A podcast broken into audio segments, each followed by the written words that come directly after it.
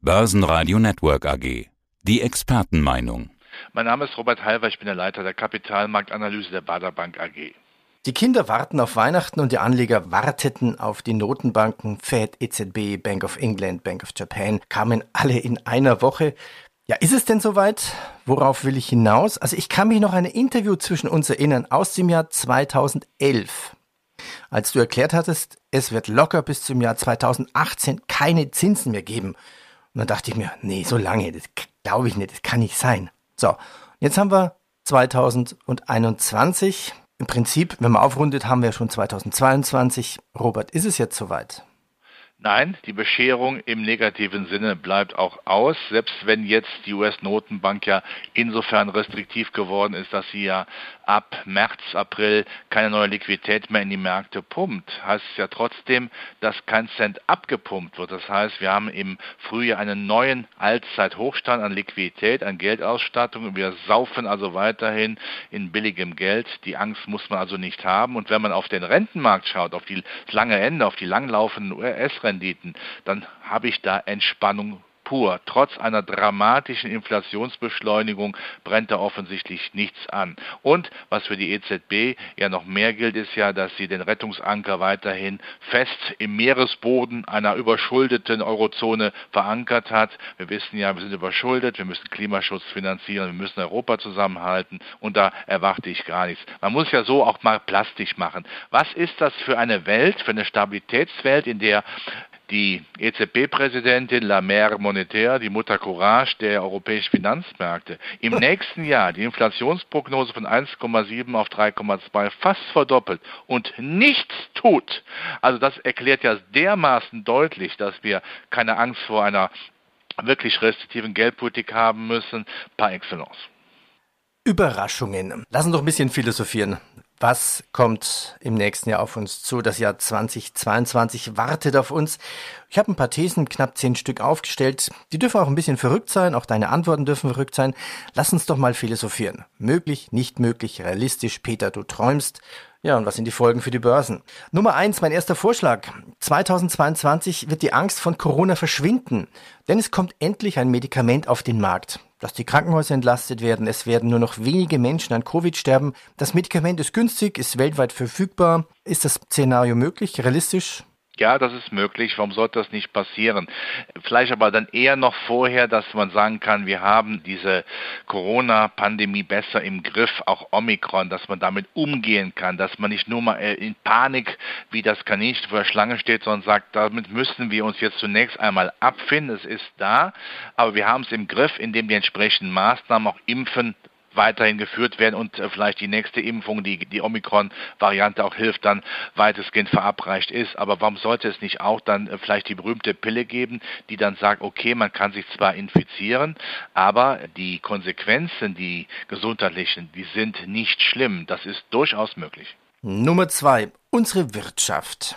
Je nachdem, wie Corona-Lieferprobleme sich vermehren, Corona-Container in den Häfen hängen bleiben lässt, Lockdown das Jahr 2022 stoppt.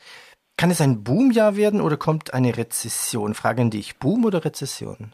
eher Boom. Ich gehe davon aus, wie gesagt, dass wir dann Corona besser im Griff haben und natürlich die Weltwirtschaft, alle Wirtschaftspolitiker, Finanzpolitiker, Geldpolitiker ja null Bock darauf haben, dass wir nochmal in eine Rezession gehen, weil die auch vieles sozialpolitisch kaputt machen. Also von daher wird man die industrielle Entwicklung stützen, wo es auch immer geht, wenn es sein sollte, auch mit neuen von der Geldpolitik finanzierten Konjunkturprogrammen, damit da auch ja nichts anbrennt. Und wenn wir das Ganze besser im Griff haben, dann werden die, die Wachstumsprojektionen, die ja eher noch in Moll gehalten sind, nach oben gehen. Das heißt, wir werden uns da positiv wirtschaftspolitisch überraschen lassen können.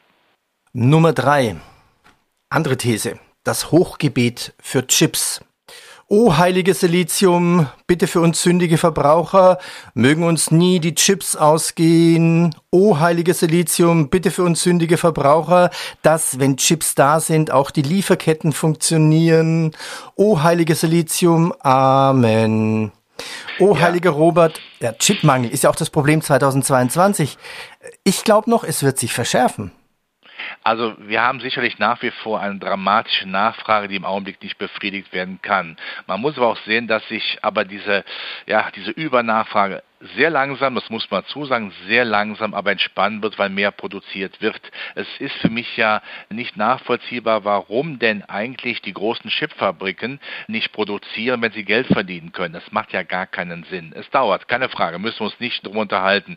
Aber äh, so im zweiten Jahreshälfte werden wir gewisse Entspannungseffekte sehen. Entscheidend ist ja nicht, dass die dummen Chips hergestellt werden, die, ich sag mal, in Staubsaugern, in Bügeleisen oder Waffelautomaten eingebaut werden, sondern die hochintelligenten, die ja auch für die Industrieanlagen benötigt werden. Da muss geliefert werden. Aber was man zumindest aus Taiwan hört, teilweise anderen asiatischen Ländern, da wird ja produziert, als gäbe es kein Morgen. Klar, das muss auch dann geliefert werden, aber die Lieferketten, die du angesprochen hast, ich gehe davon aus, dass äh, auch mit Blick auf, auf den Baltic Dry Index, der die Handelsfinanzierung misst, also wie teuer ist das Verschiffen von Gütern rund um die Welt, die Preise haben sich ja deutlich jetzt gemildert, bezogen auf, ihr, auf ihre Höchststände Oktober 2021. Also da kommt auch gewisse Entspannung rein. Nummer 4. Problem Energiewende 2022. Es kommt im nächsten Jahr immer wieder mal zum großen Blackout. Zuerst in Deutschland und dann in Europa, so drei bis viermal. Ein paar neue Gesetzesänderungen sind schuld im EEG-Gesetz. Die reichen aus, um das Stromnetz kippen zu lassen. Es wäre genügend Strom da, darf aber nicht eingespeist werden, weil es nicht dem neuen politischen Strommix entspricht. Es geht nichts mehr in Deutschland für zwei, drei Tage. Blackout, kein Strom heißt ja auch keine Kassen, keine Supermärkte, kein Verkehr, kein Internet, kein Wasser, Dunkelheit. Ja, und für manche auch nichts zu essen. Man hätte ja Zeit, wenn man sich gemütlich machen möchte, aber nicht mal die Kaffeemaschine geht. Und natürlich auch keine Börsen. Ein schlimmes Szenario, ich hoffe, dass die Wahrscheinlichkeit sehr gering ist, aber das muss man auch sehr klar sagen. Wenn Deutschland natürlich der Meinung ist, ziemlich zeitgleich aus Atom, Kohle, Öle und Gas auszusteigen, auch jetzt Bezug nehmend auf die Pipeline aus Russland, das ist sportlich. Das hinzukriegen, die Energiesicherheit aufrechtzuerhalten und den Konditionen, das ist mindestens eine Herkulesaufgabe es geht ja vor allen Dingen um Klimaschutz offensichtlich äh, der neuen Regierung und auch einer bestimmten Partei. Aber vielleicht muss man es auch mal hart formulieren. Bekommen wir CO2-Neutralität ohne Atomstrom hin? Meine Antwort wird nicht jedem gefallen, aber ich glaube, nein.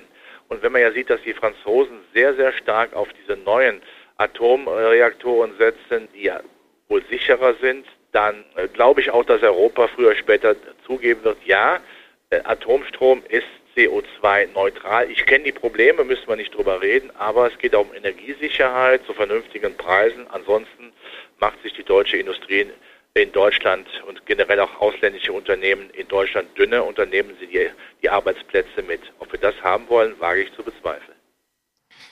Politik 2022 die neue Ampelregierung kommt im Sommer ins Streiten, so sehr, dass es Neuwahlen gibt. Ja, und diesmal wird Habeck Kanzler. 2021 durfte er nicht, weil ja Baerbock etwas mehr Frau war.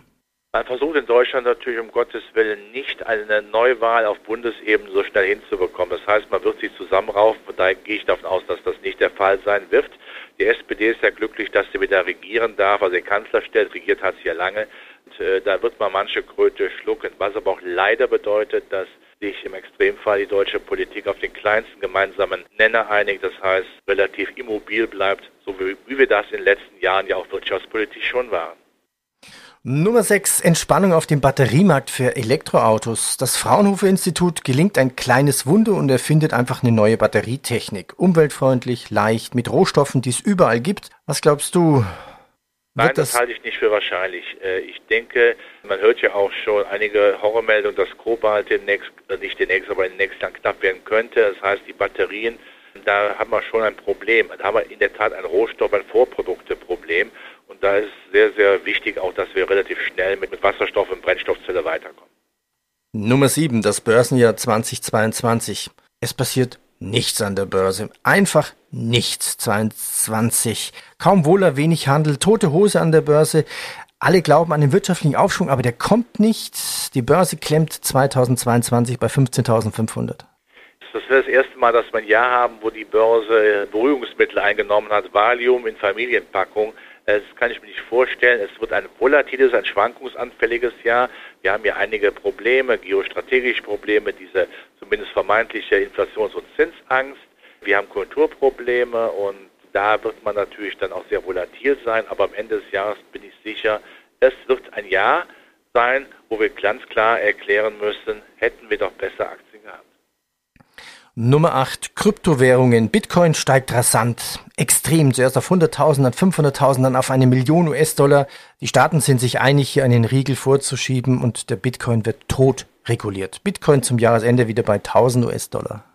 Nein, das wird nicht passieren. An den Kryptoanlagen äh, führt kein Weg mehr dran vorbei. Die sind mittlerweile fest etabliert, auch weil sie ja von der Kundschaft gewünscht werden. Man kann ja zum Beispiel mal äh, Jamie Dimon nehmen, den Chef von JP Morgan, ein anerkannter Krypto-Hasser, aber was hat er gesagt? Wenn aber die Kundschaft Kryptoanlagen haben will, dann werden sie die auch bekommen.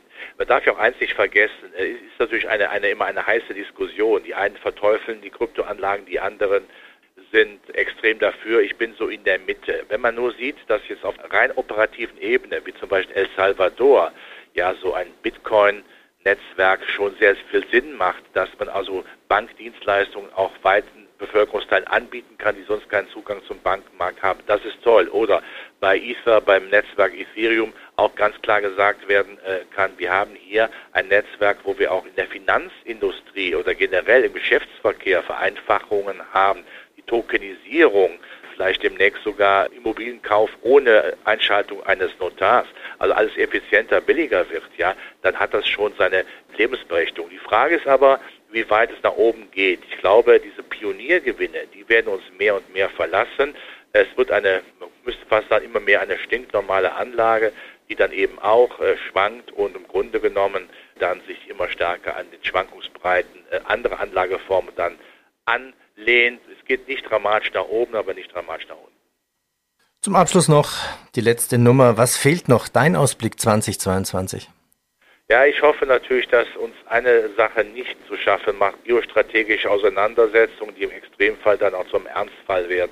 Das können wir nicht gebrauchen. Ich hoffe, dass zwischen den USA auf der einen Seite und China und Russland auf der anderen Seite, dass man hier eine friedliche Koexistenz hinbekommt, wie das damals zwischen den USA und der Sowjetunion gewesen ist. Denn sobald äh, militärische Dinge passieren, brauchen wir uns über nichts mehr zu erhalten. Dann müsste man sagen, Game Over. Und ich hoffe, dass dieser Kelch an uns vorübergeht. Robert, danke dir. Bitte sehr. Das Börsenradio Nummer 1. Börsenradio Network AG.